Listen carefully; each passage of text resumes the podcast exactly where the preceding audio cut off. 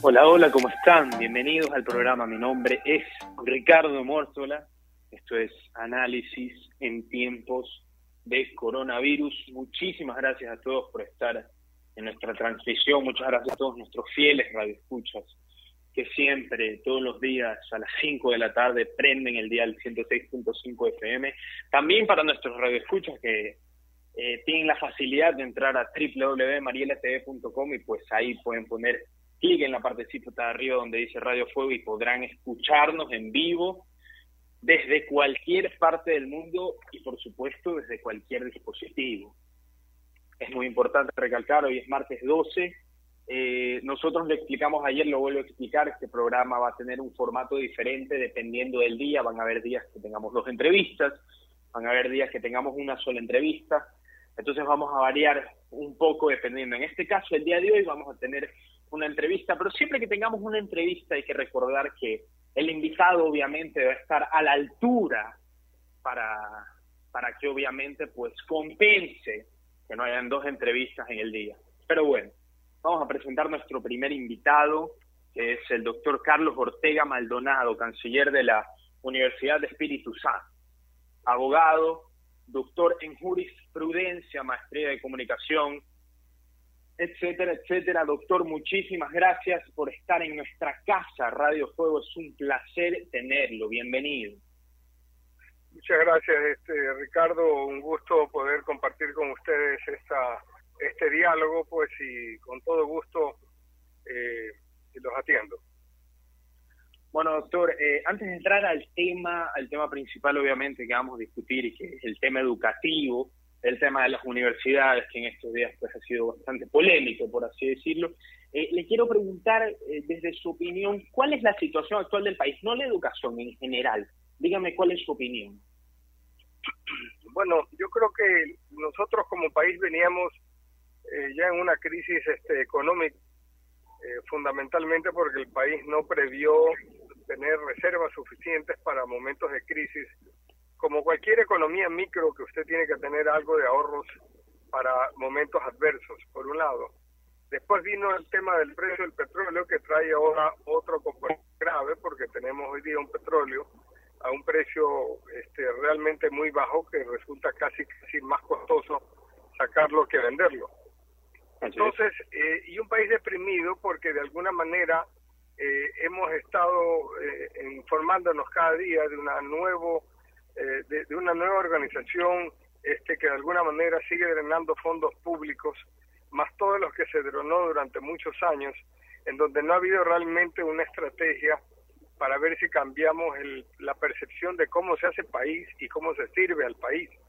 Porque de alguna manera no puede ser que hayan cosas como las que nos enteramos a diarios, de, de sobreprecios, de contrataciones ineficiosas, eh, y esto agrava usted un problema de que tenemos un aparato este, del Estado, un aparato público demasiado este, gordo, demasiado este, obeso. Entonces queremos resolver los problemas para poder pagar esta eh, megaestructura que tenemos como país. Y no nos queda otra opción que meterle la mano al bolsillo del ciudadano a través de más impuestos y a las empresas para drenarla más. Eh, no es posible que nosotros tengamos un país de 600 mil funcionarios públicos, de casi 10 mil millones de dólares anuales solamente para pagar remuneraciones, en donde usted compara sueldos en el sector privado y en el sector público, y usted encuentra dos y tres veces lo que se paga en el sector privado. Entonces, no es que eso no le cueste al ciudadano, eso le cuesta al ciudadano. Entonces, yo creo que nosotros tenemos conciencia de que tenemos que casi, casi refundar el país, bajo un concepto distinto de modernización, un concepto de agilidad, eh, no, es, no, es, no es más eficiente o, o, tiene mayor poder o mayor representatividad o mejor desarrollo un funcionario que pone más traba al ciudadano para constituir su compañía, para poder trabajar, para la contratación laboral, etcétera. Y por eso es que vemos tanto informalidad, porque más fácil es la informalidad que la formalidad. Entonces, y seguimos anclados en hablar de los derechos de los trabajadores y hablar de que la contratación tiene que eh, permanecer tal cual es. El país ya cambió. Entonces, hay una minoría de los ecuatorianos, por ejemplo, que están teniendo un contrato de trabajo estable y es una mayoría las personas que no tienen trabajo. Entonces, si nosotros pretendemos que la base de contratación de, de, empleados en el país crezca, tiene que crecer en una modalidad distinta que permita estimular a las empresas a expandirse y a crecer. Entonces, el panorama del país es muy complejo, es muy complejo y tenemos que todos de alguna manera renunciar a algo. Y tenemos todos que de alguna manera ponernos de acuerdo que no pueden seguir siendo las cosas como han venido este eh, como han venido siendo o como han estado sucediendo antes. Yo creo que para eso se necesita un gran liderazgo, para eso se necesita much, mucha actividad, mucho trabajo, muchos pantalones para tomar las decisiones que al país le conviene y no decisiones simplemente políticas por demagogos o por o por o por simplemente por por tratar de, de, ser populista. Usted ha visto, por ejemplo, una disposición que está en el artículo 9, en el artículo 7 de esta nueva ley de solidaridad, que dice, a las instituciones educativas este, tendrán que sostener a los estudiantes aún si no pagan durante todo el año 2020. Entonces yo le pregunto a usted, periodista, usted podría ir a la tienda de la esquina de su casa y decirle, yo necesito que usted me dé los alimentos y si puedo le pago y si no puedo le pago el próximo año. O ir a tanquear la gasolina y decirle al señor cuando le cobre, le dice, no, yo le pago a partir de enero. Entonces, en vez de mejorar la vida, la estamos complicando más, porque esa institución no va a tener recursos para pagar a sus docentes, entonces va a tener que frenar la institución o va a tener que dejar de pagar a los docentes y estamos haciendo una crisis mucho más grande. Hoy día mismo usted tiene que saberlo, hay 15 instituciones educativas que en los últimos 10 días acaban de cerrar sus puertas. Son miles de estudiantes que se quedan sin matrícula en la educación particular. ¿Y qué pasa con esos miles de estudiantes? Van a tener que ir a la matrícula pública, pero si la matrícula pública ya no pone más con lo que tiene. ¿Y qué pasa con los cientos y miles de, profesores y colaboradores de esas, de esas este, entidades educativas? Se quedan también sin trabajo. ¿Todo por qué? Por una medida demagoga, por una medida populista. Entonces, hay cosas en donde hay que aplicarle la racionalidad ya no podemos nosotros seguir legislando o seguir gobernando para ganar votos, sino para resolver los problemas del país, que son muchísimos. Y tenemos que hacer un acto patriótico, de decir, vamos a trabajar por nuestro país, ver qué doy y no qué pido. Y creo que es un cambio de mentalidad que tenemos que ya todos partir de ese de, ese, de esa base. Así es, doctor. Eh, para partir desde una base, usted es decano ustedes, perdón, canciller de la Universidad de Espíritu Santo. Eh, doctor, quería preguntarle cuál es la actualidad de la Universidad de Espíritu Santo. Me parece que últimamente, por así decirlo, se ha infravalorado la educación. ¿En qué sentido me refiero? De que mucha gente está poniendo la educación en segundo plano la gente dice, bueno, tengo esta dificultad, tengo esta dificultad, no meto a mi hijo a la universidad, no meto a mi hijo al colegio. Obviamente cada individuo es un caso completamente diferente, cosa que en general no se puede juzgar, pero que incluso el gobierno haya quitado fondos, haya quitado presupuesto, universidades públicas, que colegios hayan tenido que cerrar, se ve que en general la educación está infravalorada para el futuro y para la refundación de este país. Le pregunto, ¿cuál es la, actualidad de la UES y cuál debe ser el trabajo a futuro de los centros de educación? Bueno, yo creo que este, para ir de lo general a lo particular, este, yo creo que cada institución tiene que hacer sus esfuerzos, pero tiene que también refundarse cada cierto tiempo, porque el, el, eh, así como ustedes probablemente en la, en la radio fueron optimizando este, las estructuras tecnológicas, fueron optimizando horarios, fueron optimizando programaciones. Todas las instituciones tienen que actualizarse, y no solamente en el sector educativo, sino en general en toditas. Entonces, un modelo, un modelo de estructura universitaria que se inspiró en una concepción de que las universidades tenían que ser este, centros que prioritariamente vayan hacia la investigación, como se lo estimuló en la ley eh, de, la época de Correa, es, es, si usted no le da los recursos, realmente lo que usted hace es crear una estructura demasiado obesa y demasiado complicada. Cuando se le recortan los recursos a las universidades en el 12% que acaba de recortarse, el Estado le recorta no porque se le, le quiso recordar, sino porque simplemente se le acabaron los recursos. Entonces, eh, hay que también ponernos ahora en el otro lado de la, de la mesa. A ver, usted es el Estado y usted ya no tiene ingresos petroleros, le está bajando la exportación, le bajó el IVA, le bajó el, el sector productivo. Eh, ¿Qué puede usted hacer? Tiene que recortar. Entonces, pero para recortar, usted también le tiene que pedir un esfuerzo a las instituciones y ser coherente pidiéndole que se reduzcan. Yo le voy a dar un dato que de repente, de repente usted no lo, usted no lo, lo, analiza. Usted sabe que el Estado, por ejemplo, le da 2.300 dólares por estudiante en la Universidad de Guayaquil y le da probablemente 2.600 si es para la Universidad Central de Quito. Pero este mismo Estado le da 16.000 dólares a la a Jack Chai por cada estudiante que tiene ahí. Y este mismo Estado le da 18.000 dólares a un estudiante de la Universidad de Liquian. ¿Usted cree que es justo y usted cree que, que, es proporcionado esto? Entonces, eh, ahí es el ejercicio de optimización que hay que hacer, porque en realidad hay que ver también eh, si le pedimos al Estado que se chique, yo también creo que todas las instituciones que tienen que ver con el Estado, entre ellas las universidades también, también tienen que hacer el ejercicio de optimizar sus recursos. ¿Me explico? Entonces, es un ejercicio completo en donde tenemos que dejar de ver cómo me afecta a mí, sino cómo creamos este bien colectivo. Ahora bien, usted me preguntaba por la UES. Vamos a aterrizar en, el tema. ¿Qué es lo que nosotros hemos hecho? Nosotros, gracias a Dios, no dependemos de, la, de, un recurso que viene del Estado, sino que como una universidad particular, usted, estudiante, puede escoger una universidad eh, que no le cueste, que no es que, no es que sea gratis, sino que le cuesta eh, a nosotros con nuestros impuestos cuando vamos a una universidad pública, o puede escoger una universidad pagada que le ofrece un modelo educativo. Entonces, nosotros sí ya veníamos este, anticipándonos a los tiempos, preparando nuestras plataformas, porque el mundo está yendo este, de alguna manera con gran soporte digital. La estructura tecnológica es una estructura que hoy día eh, sus hijos, nuestros hijos, nuestros nietos, nacen con una estructura tecnológica que, ya incluso tienen una estructura mental distinta a la que tiene una generación de 40, 50 o 60 años.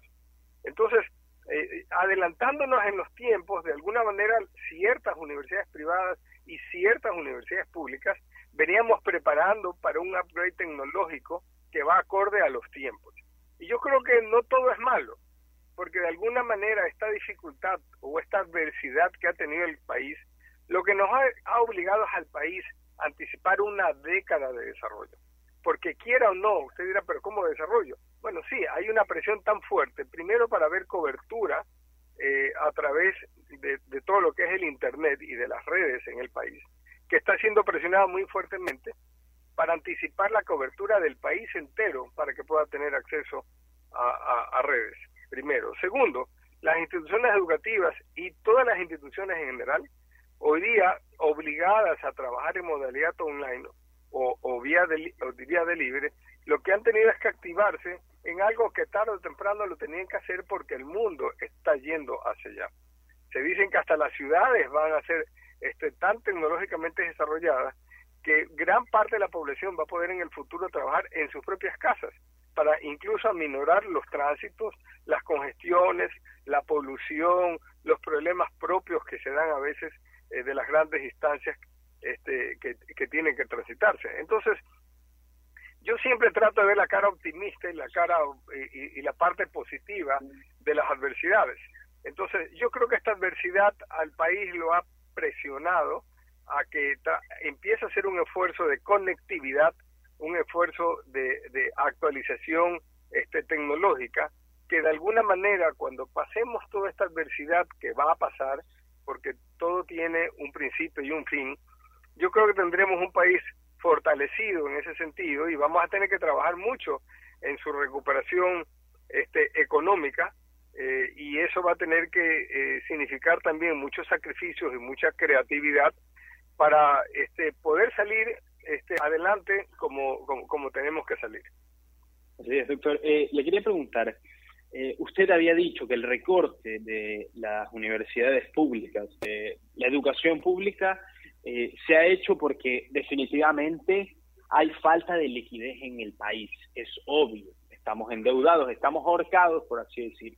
Yo realmente no soy experto eh, o un economista como para juzgar eh, cuál sea la situación económica del Estado, pero yo pregunto, ¿no le parece a usted, doctor, que el Estado debió haber recortado antes que, que presupuesto de educación, subsidios, eh, sueldo de burocracia eh, y muchísimas cosas más antes que quitar el presupuesto de la educación que, de, doctor, usted que es canciller de la Universidad de Espíritu Santo sabe más, sabe más que yo que es el futuro del país.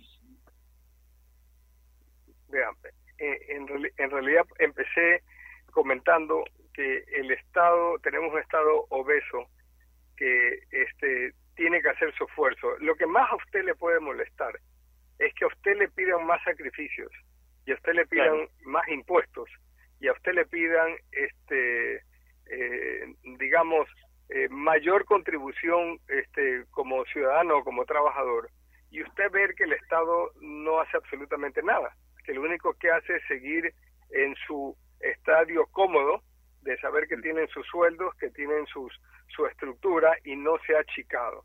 Eh, simplemente usted compare, hace, hace un poco más de una década usted tenía 14 ministerios, hoy día tiene usted 46 ministerios, probablemente tenía este, 12, 14 este, entidades adscritas a la presidencia de la República, hoy día creo que son 80 y pico entidades adscritas. La burocracia ha venido creciendo sostenidamente hasta llegar hoy día a 600 mil habitantes, a 600 mil personas, cuando usted probablemente puede manejar el Estado sin ningún problema con 350 mil personas. Ahí son 5 mil millones de dólares que usted puede ahorrarse. ¿Me explico? Entonces, yo lo que decía alguna vez cuando alguien me preguntaba, pero claro, el problema es que achicar el Estado significa despedir gente.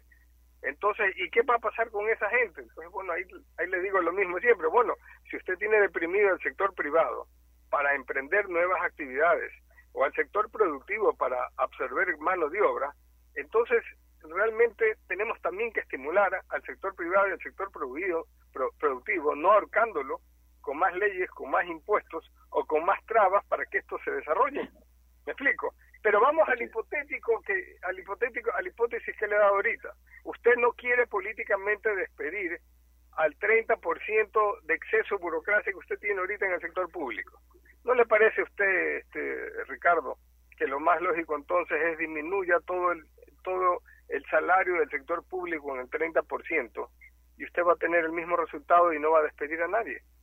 Pero no hay derecho que un chofer en una empresa privada o un chofer en cualquier empresa, digamos, usted le paga 500 dólares 350 dólares o 600 dólares, dependiendo, pues digamos, el, el, el, el, esfuerzo del, del propio chofer.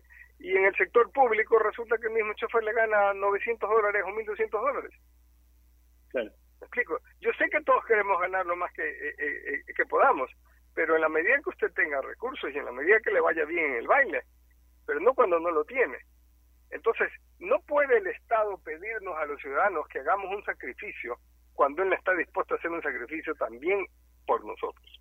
Entonces, ahí es cuando usted ve que si usted tiene que renovar su licencia de Radio Fuego, usted tiene que mendigar un trámite y empezar a pasar de, de oficina en oficina para que hagan el informe, el, el, el, el, informe favorable y después la motivación y después que haga el pago y después que le hagan la revisión y después y después y después y después. Así no progresamos nunca. Así no progresamos nunca para que finalmente se le acerque alguien oficioso a decir que él tiene cómo ayudarle en el trámite y que pues este lo contrate profesionalmente para hacerlo. Este es el estado en que vivimos y no da más. No podemos vivir este estado más. Y lamentablemente estamos en una encrucijada porque esto requiere una decisión política eh, y, una, y un equipo y un equipo de gobierno que lamentablemente no creo que están dadas las condiciones en este momento porque eh, me parece que al terminar ya un gobierno en donde ha recibido tantos golpes eh, certeros y fuertes desde el punto de vista incluso de gobernabilidad y político, en realidad eh, no hay mucho margen para que se puedan dar estos cambios. Carlos, ¿cómo está? Mariela Viteri le saluda. Mariela, gusto de gusto de oírla. ¿Cómo está? Realmente, pues escuchándolo acá en esta entrevista con Ricardo, y también muy preocupada por toda la situación país, ¿cierto? Eh, su pronóstico de recuperación del país es a muy largo plazo, económica. ¿ah? A ver, eh, yo, yo, yo diría que eh, las instituciones eh, responden a las motivaciones y ejecutorias de sus líderes. Si nosotros no tomamos una decisión política que gracias a Dios la tenemos a puerta en una próxima contienda electoral, en donde tenemos que elegir no al más guapo o al que más pena me da o al que este me ofrece más, sino de verdad al más capaz, al más coherente, al que tenga de verdad este, las ideas más claras, los equipos más, más claros, nosotros eh, no vamos a salir de este bache. Y la recuperación del país al, al, al digamos, al, al, en la estructura actual, en el modelo actual, eh, realmente nos puede demorar otra década, salvo que tuviéramos de verdad un cambio de gestión con un nuevo liderazgo, con una visión muy clara y que nos lleve de verdad al país a la disciplina que necesita, con una visión muy clara del norte que hay que llevar, del rumbo en que tenemos que eh, ir todos y tomar sobre todo las decisiones dolorosas que van a tener que tomarse para sacar el país adelante. Pero siempre hay una salida, este, mi querida Mariela, y, y una salida que todos la hemos sentido en el sector empresarial. Yo no creo usted que usted cuando ha incursionado en su revista, usted no pasó por sus inconvenientes o cuando estuvo en la radio usted no ha tenido altibajos, pero usted ha tenido algo, usted ha tenido clara su visión de qué es lo que usted quiere y ha puesto su cuota de sacrificio y ha tenido que tomar las decisiones que ha tenido que tomar para llegar finalmente a salir adelante. Y el país está en este escenario actualmente. Tenemos que juntar esfuerzos para salir adelante y dejar a un lado la parte de los personalismos o que me quitan y no que doy. Y no que doy. Claro, pero sí es preocupante porque realmente pues eh, estamos eh, sufriendo algo que nunca había pasado, ni siquiera en el 2000. Y usted es un hombre visionario, usted es un hombre que, que se levanta cada vez que se cae y es un hombre que ha hecho crecer la universidad de una forma increíble. ¿Cuál sería la receta que necesita el Ecuador para salir adelante, más allá de la receta política que ya la sabemos y que realmente todos los analistas políticos y todos los asambleístas lo dicen, pero alguna receta que usted crea conveniente para los que yo creo que en este momento más estamos sufriendo en el país. Eso es tenemos compromisos y porque tenemos rol de pago. El, el, el, problema, el problema, Mariela, es que yo creo que el, el empresariado, como el emprendedor, el dueño de tienda de la esquina, el señor que hace delivery, eh, todos quieren progresar y quieren salir adelante, pero no importa de su desarrollo, más, controles, el Estado digo, no está dispuesto al entonces eh, uno tiene uno puede tener la mejor voluntad y esfuerzo pero hay un momento en que usted no puede porque usted tiene toda una estructura que va en contra. Y le pongo un ejemplo ahorita. Miren la propia ley actual están queriendo meter una disposición que dice que el SRI por presunción puede inmediatamente ordenar bloquear porque tiene la presunción de que es un delito tributario. Imagínese lo grave que es eso, Mariela. Ahora yo le pregunto, ¿y no le parece que lo lógico es que esa norma haya sido aplicada cuando no se votó para la ley de extinción de dominio, para aplicarle a la presunción del enriquecimiento ilícito de los exfuncionarios y los ex servidores públicos, que hoy día sabemos que están millonarios y están realmente con recursos que usted no tiene cómo justificarlo, en que después de trabajar tres años en, el, en un gobierno, o dos o cinco años, con una remuneración que está declarada públicamente que es de dos mil, tres mil, cinco mil dólares, de donde sacan fortunas para tener mansiones, yates, carros de lujo, este y unos trenes de vida muy grandes. Entonces, ¿de qué estamos hablando? Si solo queremos es este realmente afectar al sector que está produciendo y que quiere levantarse. Y que no es solamente la industria o el comercio que la gente puede entenderlo. Es esa tienda que está en el barrio, es esa peluquería que está ahí este, en, en, en la esquina, es ese gabinete de belleza, es esa heladería que está generando trabajo y está creciendo y, y, desarrollando a los emprendedores. Entonces yo creo que este más allá de lo político, como dice, lo que sí tiene que haber es una decisión de los ciudadanos de decir basta a este Ecuador en que hemos perdido ya no la, una década, estamos perdiendo década ahora.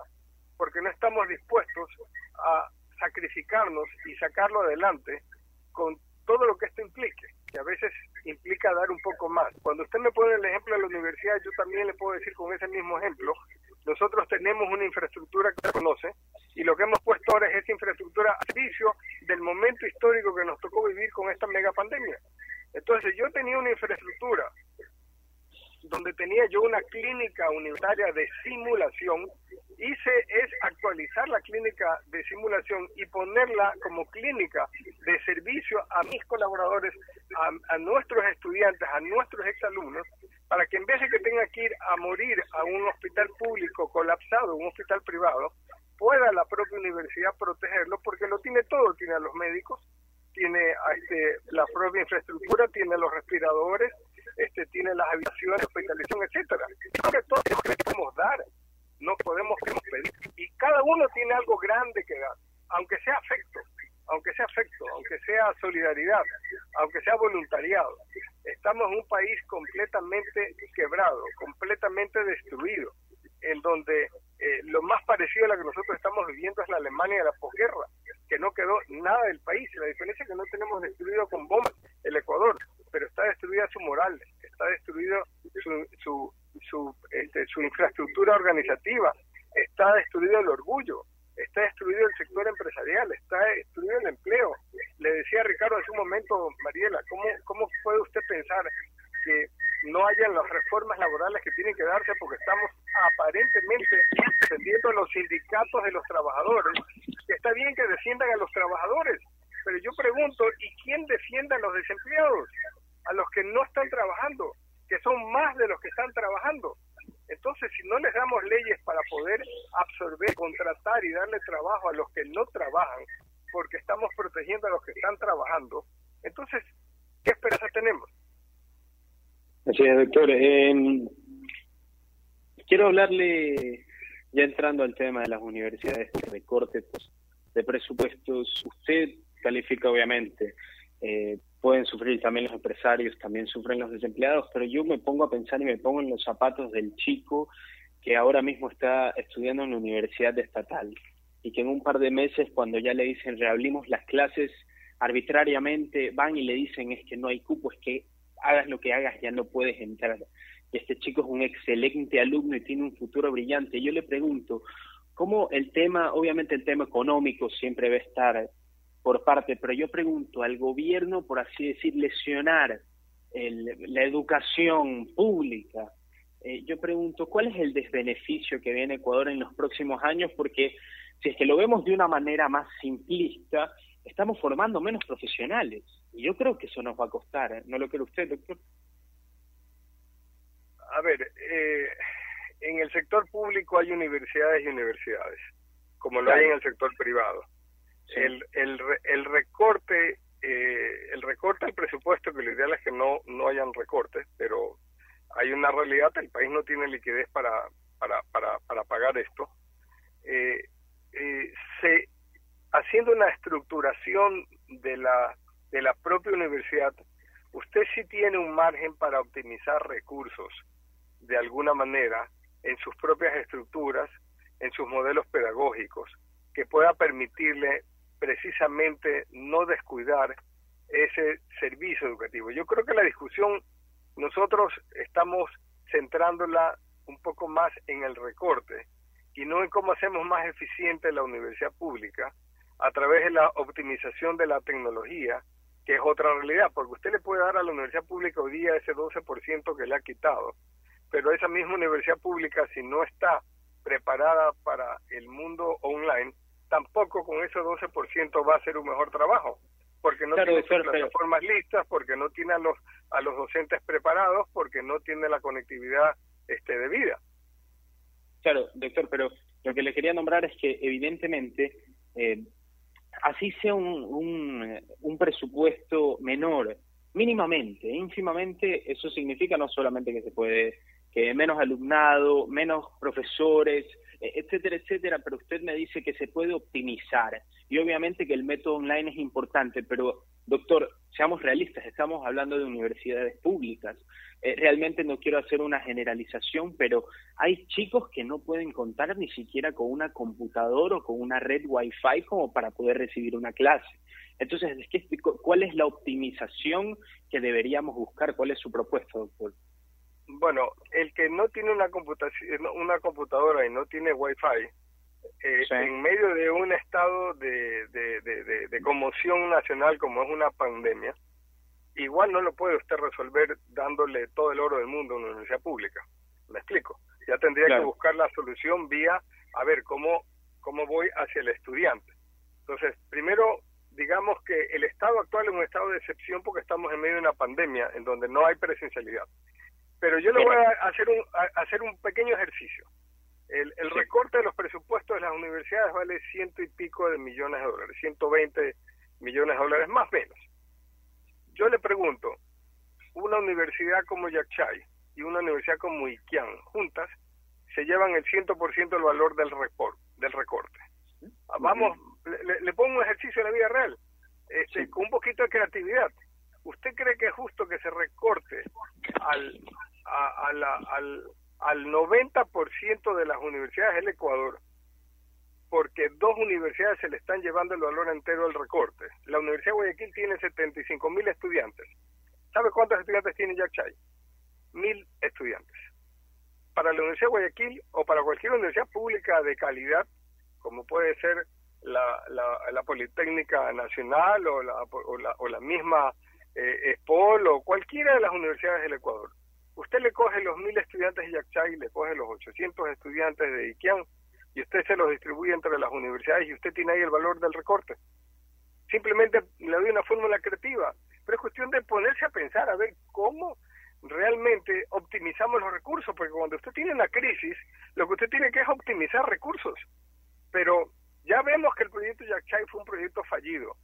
Es un proyecto que eh, el problema no es cuánto cuesta sostener esos mil estudiantes, sino cuánto cuesta montar esa, e, esa universidad que todavía requiere una infraestructura eh, solamente para arreglar sus cuatro edificios necesitan 50 millones de dólares, cuatro edificios mal construidos, cuatro edificios que no tienen este, buenos cálculos estructurales y que pueden colapsar y caerse.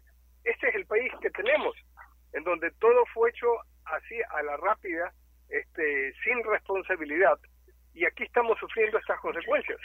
Entonces usted me está pidiendo respuesta ese, bueno, ¿cómo hacemos si necesitamos porque el problema no va porque tengo que optimizar la estructura de una universidad actual, sino cómo saco los 120 millones de dólares que le he recortado a las universidades. Ahí le doy un ejemplo. No puede ser que usted le tenga que recortar 12 millones de dólares a una universidad como la de Guayaquil, que tiene 75 mil estudiantes, cuando la Universidad de Guayaquil, en vez de tener 75, usted le pone 76 mil estudiantes o 78 mil estudiantes y no le pasa absolutamente nada. Pero no puede usted gastarse 16 mil dólares por estudiante en una universidad como Yachay. Cuando le está dando a la Universidad de Guayaquil 2.300 dólares, le está dando a la Universidad Central de Quito 1.800 dólares por estudiante. Ese es el problema que tenemos, que es, que es, es cómo me siento creativamente a encontrar soluciones y no simplemente irracionalmente a quejarme de unas situaciones que usted no la puede controlar. Si usted tiene en su bolsillo mil dólares, pues simplemente usted tiene mil dólares para gastar, por más que usted necesite más. Eso es lo que tiene. Y hoy día el país está sin recursos. Los motivos no los analicemos, pero está sin recursos. Y nos está afectando a todos. Por eso que nos quieren meter la mano a todos con más impuestos. Pero entonces la reflexión es, está bien país, nos está pidiendo sacrificio. Dime tú qué estás haciendo tú para sacrificarte también. ¿Cómo te estás optimizando? ¿Cómo estás reduciéndote?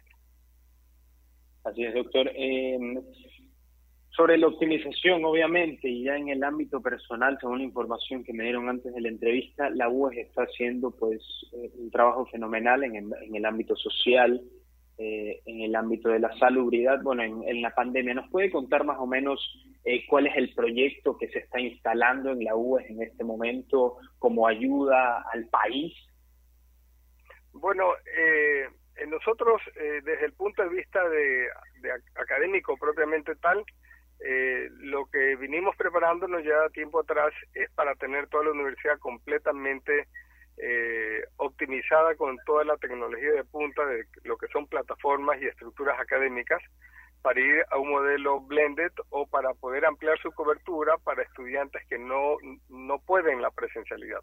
Por eso que a nosotros nos coge la pandemia muy preparados en toda la estructura académica, digamos, en ese sentido.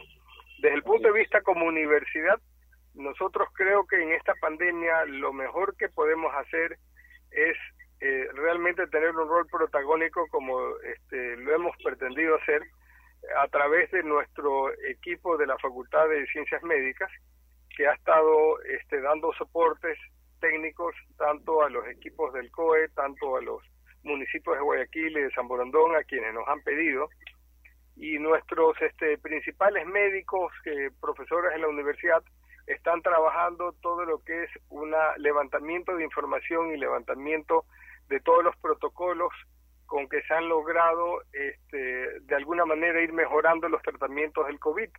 Recuérdese, señor periodista, que cuando empezó la pandemia, este, uno de cada diez personas que entraban a terapia intensiva y se entubaban, solo uno se salvaba de cada diez. Hoy día yo creo que usted puede casi, casi que invertir la pirámide y usted podría casi afirmar que de repente hoy día entre eh, dos y tres de cada diez se le mueren. Algo, algo aprendido el Ecuador en la pandemia. Eh, de alguna manera los protocolos que venían de la Organización Mundial de la Salud, ya puestos en práctica, se descubrieron otros fármacos que combinados empezaron a de alguna manera mejorar los tratamientos para la pandemia. Y estos, y estos elementos son los que científica y técnicamente el Centro de Investigaciones de la UES los está cotejando para hacer el análisis de estos 180 casos y mostrarlos al mundo y al resto del país al cual la pandemia recién entra. Porque podría ser que en Guayaquil la pandemia está cogiendo ya su curva baja, pero en el resto del país la pandemia en cambio está cogiendo su curva alta. Entonces la experiencia de Guayaquil es sumamente importante porque, aunque lamentablemente nos cogió desprevenido, porque no había los suficientes recursos hospitalarios, no había las suficientes camas, no había los suficientes ventiladores, pero sepa usted que en menos de dos meses la, la plataforma hospitalaria ha subido casi 80% en Guayaquil, el número de camas, y eso es un gran avance para la próxima ola que probablemente tendría que venir después que los semáforos pasen a, amarillo o pasen o, pasen a verde. Entonces, yo creo que nuestra mayor contribución va a estar un poco en la parte de la investigación que sin duda alguno eh, nosotros que tenemos ya también algún derecho corrido este, en, investigaciones indexadas, eh, tuvimos el honor de estar en el top 2 del Ecuador de investigación científica a, este, aliada a la salud. Eh, creo que este tema va a ser de gran connotación y aportación este mundial. Más allá de esto, la universidad como tal está trabajando, ha puesto todo su laboratorio de biología molecular para trabajar todo lo que es la parte de las pruebas, PCR, las pruebas cuánticas, las pruebas rápidas, de tal manera que la comunidad de estudiantes y colaboradores UE no realmente de las de las murallas de la universidad. Entonces, eh, creo que este, hay muchas contribuciones en donde usted optimiza los recursos. Fíjese que cuando la pandemia se llama el, el 911, el número 101 para dar telemedicina eh, y eso por más nosotros estudiamos con nuestros estudiantes ya senior, los que están por graduarse de medicina, la telemedicina, pero preparados previamente y montamos toda una infraestructura para atender este a través del sistema de telemedicina llamadas telefónicas de nuestros estudiantes que tenían, no de nuestros estudiantes, de la colectividad entera que tenía problemas y tenemos la satisfacción de haber recibido llamadas de todo el Ecuador preguntando sobre síntomas, sobre tratamientos, etcétera, etcétera. Y eso nos llevó a sacar también una telepsicología porque empezó a haber un problema este de psicológico eh, este en la población todo el mundo estaba con el trama de que se iba a morir eh, llegamos a tener llegamos a tener un día 1800 llamadas simultáneas que fue impresionante. Tuvimos que duplicar la, la, la, base este, de las personas que atendían esto. De alguna manera pusimos la universidad al servicio de la colectividad para estos fines.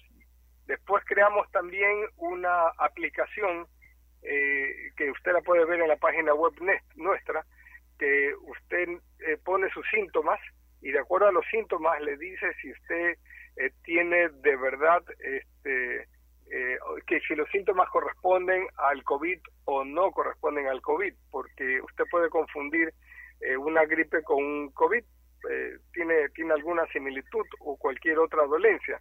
Entonces, realmente lo que tratamos de hacer como universidad es cumplir nuestro rol social, poniendo todo nuestro know-how, todo nuestro talento humano, rico y diverso en psicología, en medicina, eh, incluso en la parte legal para tratar leyes, para tratar reglamentos, este, normas. Fuimos parte del COE, asesoramos a los alcaldes de Guayaquil y San Borondón a través de nuestros equipos médicos. En realidad, creo que eso es lo que nos corresponde. En este sentido, lo que yo le dije hace un momento, pues uno tiene que preguntarse en un, en un estado crítico como este, ¿qué puedo dar y no qué puedo pedir? Y eso es lo que hicimos como universidad. Así es, doctor. Eh, bueno, antes de despedirme, quiero hacerle una última pregunta, doctor. Realmente ha sido un placer tenerlo aquí en Radio Fuego 106.5. Eh, ejemplos como usted de personas que pues tienen la capacidad de ayudar y lo hacen. Eh, yo le pregunto, yo creo que no todas las personas estamos realmente en un hoyo negro económico, social, político, como lo quiera llamar, yo creo que hay personas que tienen la capacidad, que pueden ayudar, tal vez no saben cómo hacerlo, tal vez no saben por dónde empezar. Yo le pregunto, doctor, eh, para personajes como usted, importantes en la educación, en la política, en el económico, ¿cómo se puede ayudar desde un comienzo? ¿Qué propone usted que la gente individualmente ayude? ¿Cómo podemos ayudar los que pueden ayudar? A ver, eh, primero creo que hay mucha gente que ayuda, sino que tal vez hay muchos más anónimos que los que son visibles. Es correcto. Eh, ayudan con mucho desinterés y hay que reconocerlos. Eh, de repente usted a mí me ha enfocado como que yo soy el que estoy ayudando y atrás mío en realidad hay eh, tal vez 800 personas que están comprometidos con esto que todo esto que le estoy hablando. Ellos son los verdaderos artífices y así usted puede ver en muchísimas partes. En el resto también sí creo que hay gente que quiere ayudar, pero a veces la ayuda no necesariamente significa hacer algo grande, sino empieza ayudando al prójimo, a mi vecino, al que está al lado, o al que está en mi barrio, empezar de lo menos hacia lo más. Y en los barrios se da mucho. ¿Cuánta gente está, por ejemplo, eh, solo, eh, confinado en este encierro? Y a veces necesita un vecino que le dé la mano, que lo ayude, porque si sale a la esquina está contagiando o está contagiado. Yo creo que algo tiene que algo tiene que cambiar en nuestro corazón, algo tiene que cambiar en nuestra forma de ser, en la perspectiva como vemos el mundo. Y yo creo que si nosotros como ciudadanos, como personas, no estamos viendo que hemos llevado una vida demasiado egoísta, una vida demasiado rápida, de aprisa, en donde nos preocupaba por tenerlo todo y no por ser todo. Entonces, eh, habrá sido en vano todo este todo, todo este este trance en el cual hemos vivido, porque lo mejor que podemos rescatar, aunque seamos más pobres que antes, aunque seamos menos ricos como país, es que por lo menos seamos más ricos personas, que seamos que, que sepamos valorar más la vida, que sepamos saber eh, lo frágil que es la vida, eh, todo el mundo tiene alguien que ha perdido y se habrá dado cuenta que en cualquier momento la vida se nos va y por lo tanto sí tenemos que ser mejores personas. Y yo creo que este debería ser la gran lección que nos da la pandemia, poder entender de que algo algo no estábamos haciendo y algo tenemos también que cambiar.